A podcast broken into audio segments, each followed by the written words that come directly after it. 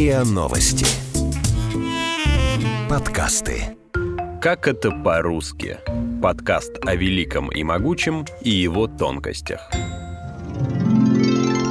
Экрю, кипень, бедро испуганной нимфы. Сотни способов выразить белый цвет. Вот такой вот замечательно переделанный вентилятор. Когда-то это был вентилятор, сегодня это просто круг, на котором изображено три сектора разного цвета. Итак, это красный цвет, это цвет зеленый и это цвет синий.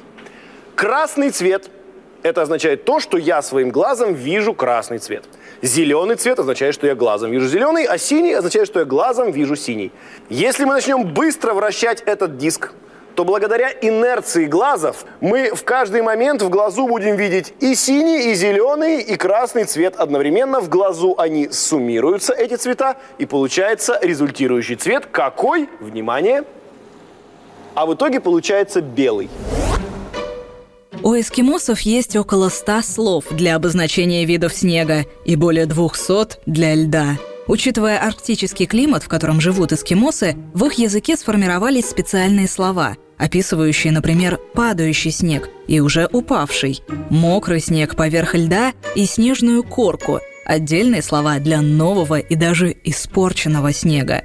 Твердый снег, твердый зернистый снег, а также твердый снег, похожий на соль, тоже имеют свои собственные обозначения – в русском языке существует не меньшее количество оттенков белого, чем видов снега у наших дальневосточных соседей. Алебастровый, жемчужный, молочный, землистый, больничный, свадебный, сивый, кипенный. Есть и более экзотичные – цвет мятой ткани, карельского тумана, попкорна, патриарших прудов и даже цвет бедра испуганной нимфы. Со времен появления человека на Земле его жизнь регулировалась двумя факторами – дневным светом и ночной тьмой. Свет ассоциировался с активностью и солнечным теплом, в то время как ночной мрак – с замиранием жизни, холодом и неизвестностью. Отсюда многим культурам свойственно придавать положительное значение всему, что имеет белый и светлый цвет, и отрицательное – черному и темному. Хотя это свойственно далеко не всем – Некоторые народы воспринимают цвета в прямо противоположном значении.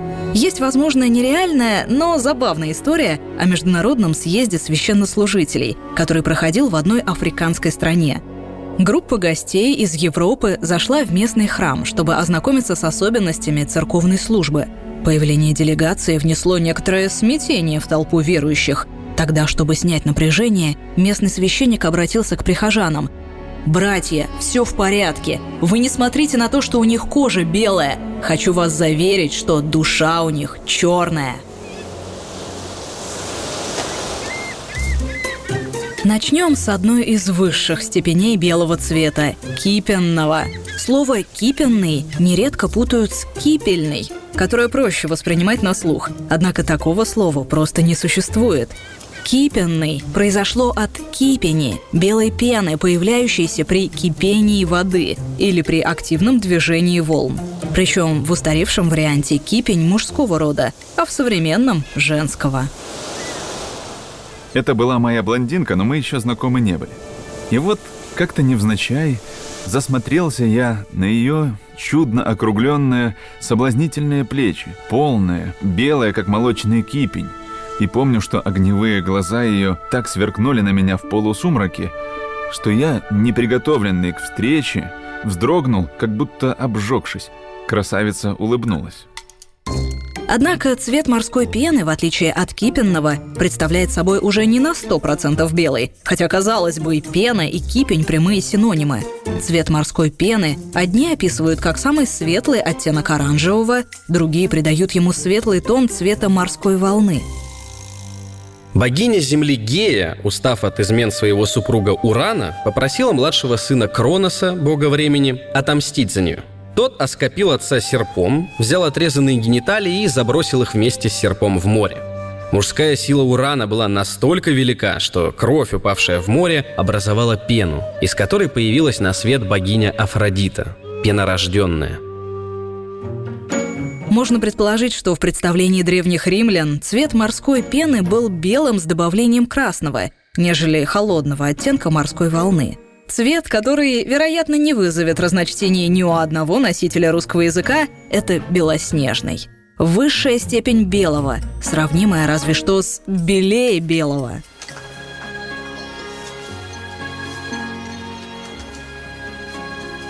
Волосы черные, как смоль, кожа белая, как снег, и губы алые, как кровь. Белоснежка, прекрасная принцесса, единственная отрада короля.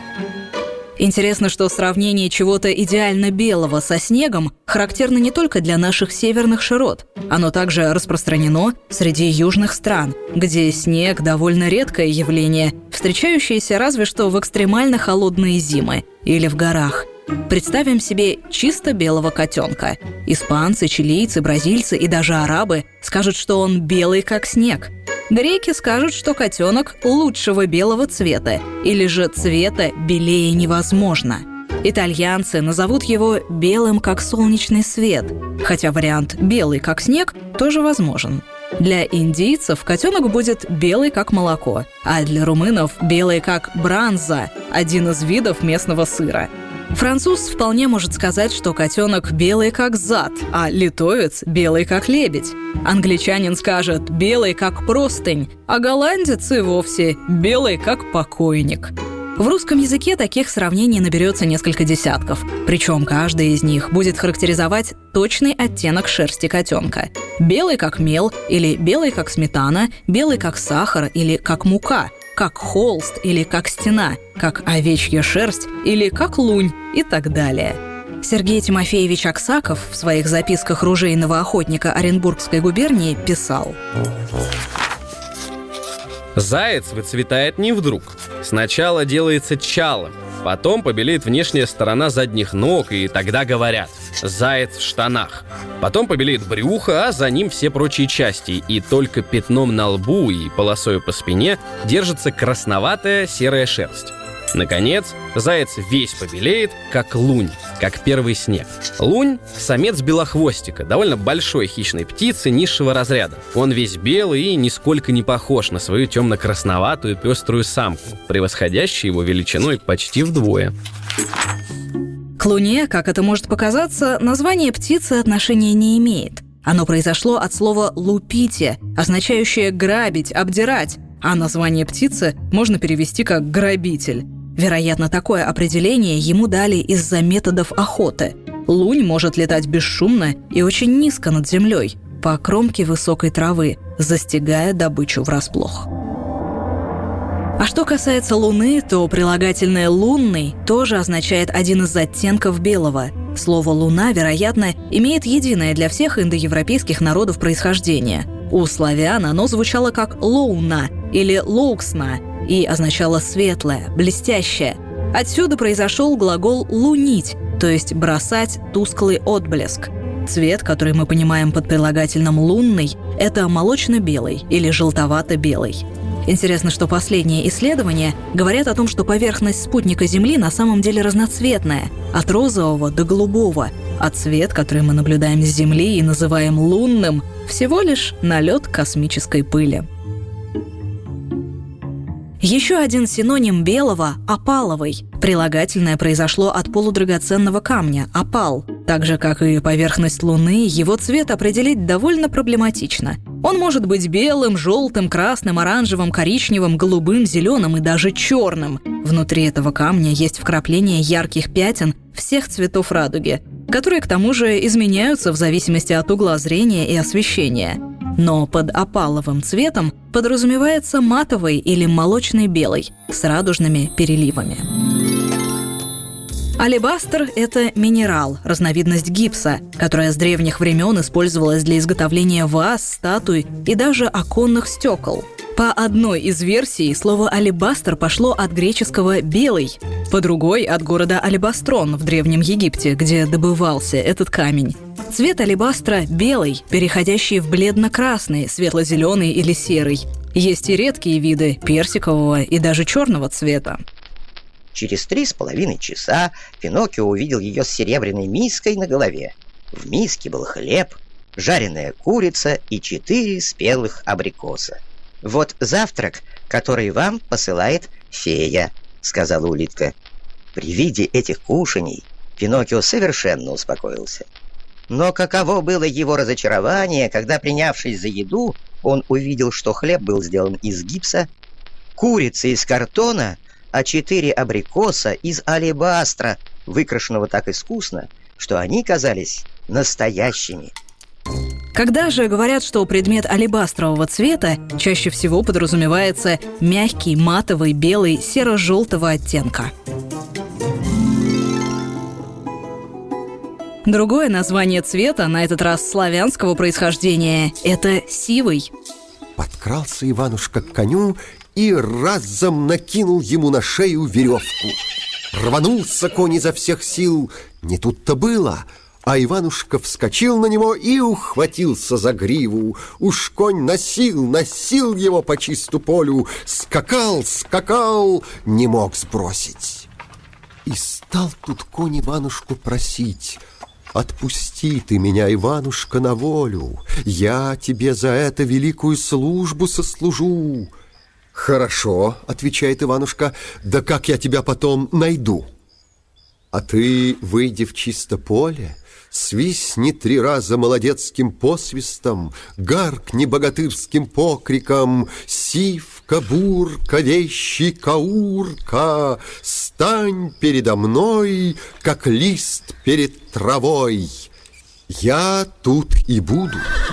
Происхождение слова «сивый» многие лингвисты связывают с общеславянским корнем, родственным с серым, сизым и седым. Говоря о сивом цвете, подразумевают белесоватый с добавлением серого или пепельного. Так, сивый конь – это лошадь с примесью белого к основной масти. Например, в сказке «Сивка-бурка» вероятно имеется в виду конь бурого цвета с вкраплениями пепельных и желтовато-белых волос.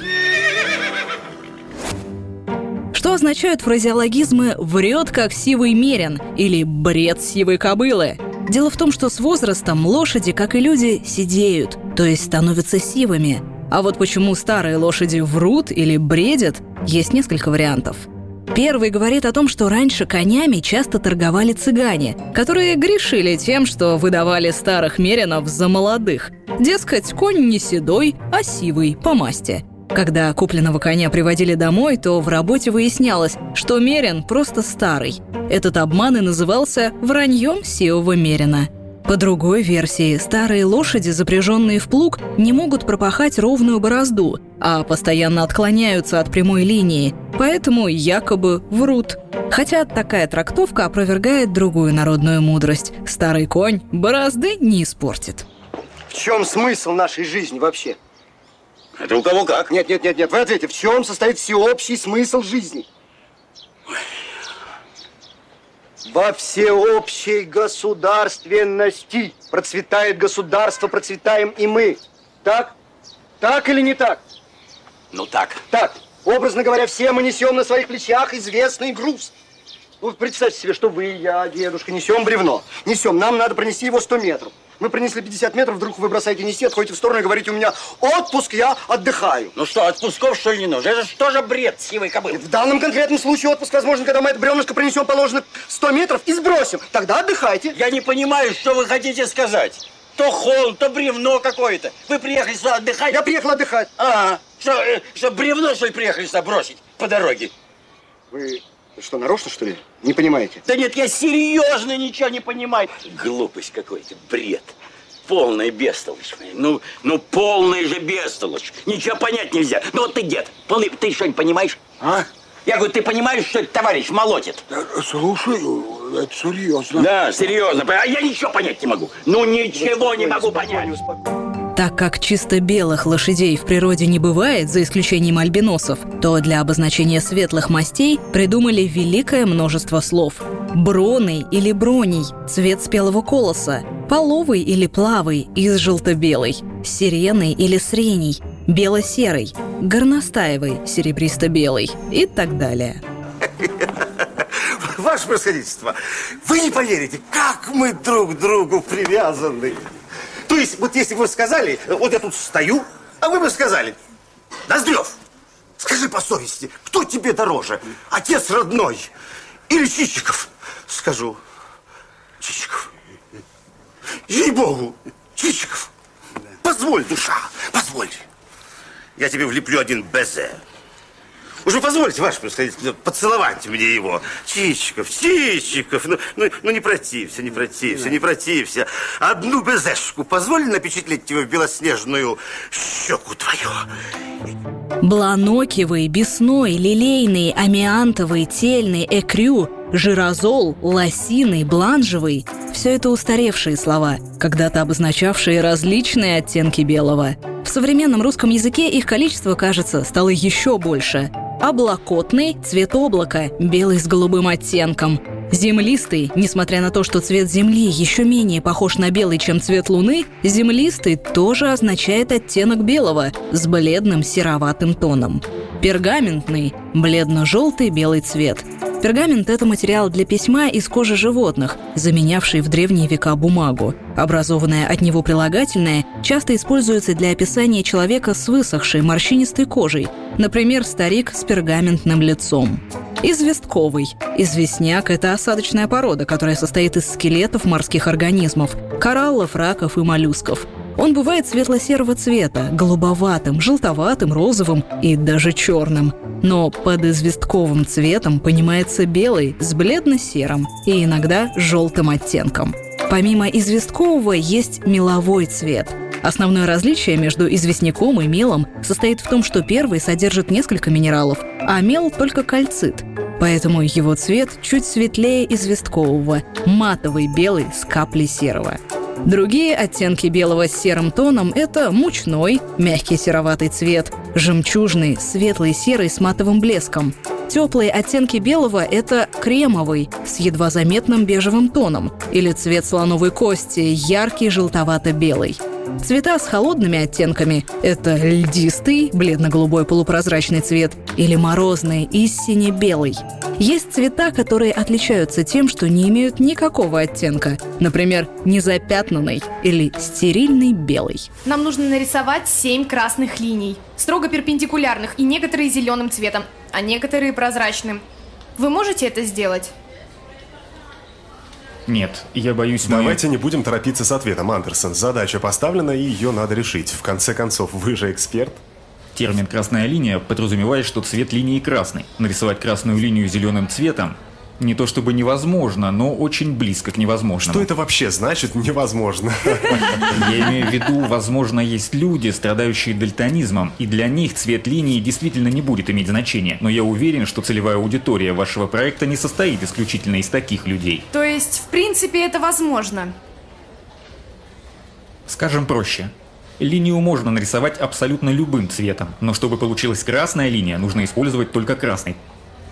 А что если нарисовать их синими?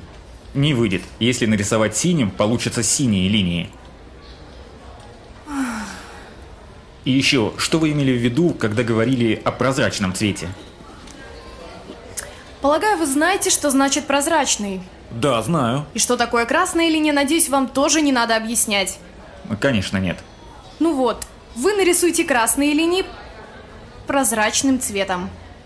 Вы не могли бы описать, как вы себе представляете результат? Ну, Андерсон, что у нас здесь? Детский сад? Я Детский просто сад. пытаюсь... Давайте не будем тратить время на непродуктивные споры. Задача поставлена. Задача четкая и ясная. Если есть какие-то конкретные вопросы, так задавайте. Вы же у нас эксперт. Не менее интересные синонимы белого пришли из рекламы. Зов Арктики, Карельский туман, Мираж в Каракумах, Петербургское небо, Московская метель, Нью-Йоркский смог, Онега, Полярное безмолвие, Рассветные Эльбруси, Снегурочка, Царевна Лебедь, Шлейф Королевы, Брюшко тропической рыбки, Взрыв холода, Волна и пена, Жемчужная пашня, Журавушка, Капли на ветру, Элегантный рояль и, наконец, Бедро испуганной нимфы. Пусть бесится ветер жестокий В тумане житейских морей. Белеет мой парус такой одинокий На фоне стальных кораблей. Белеет Вы слушали подкаст «Как это по-русски». Эпизод подготовила Юлия Мирей. Голоса эпизода Наталья Шашина и Артем Буфтяк. Звукорежиссер Андрей Темнов. Слушайте эпизоды подкаста на сайте ria.ru, в приложении Apple Podcast, CastBox и SoundStream. Комментируйте и делитесь с друзьями.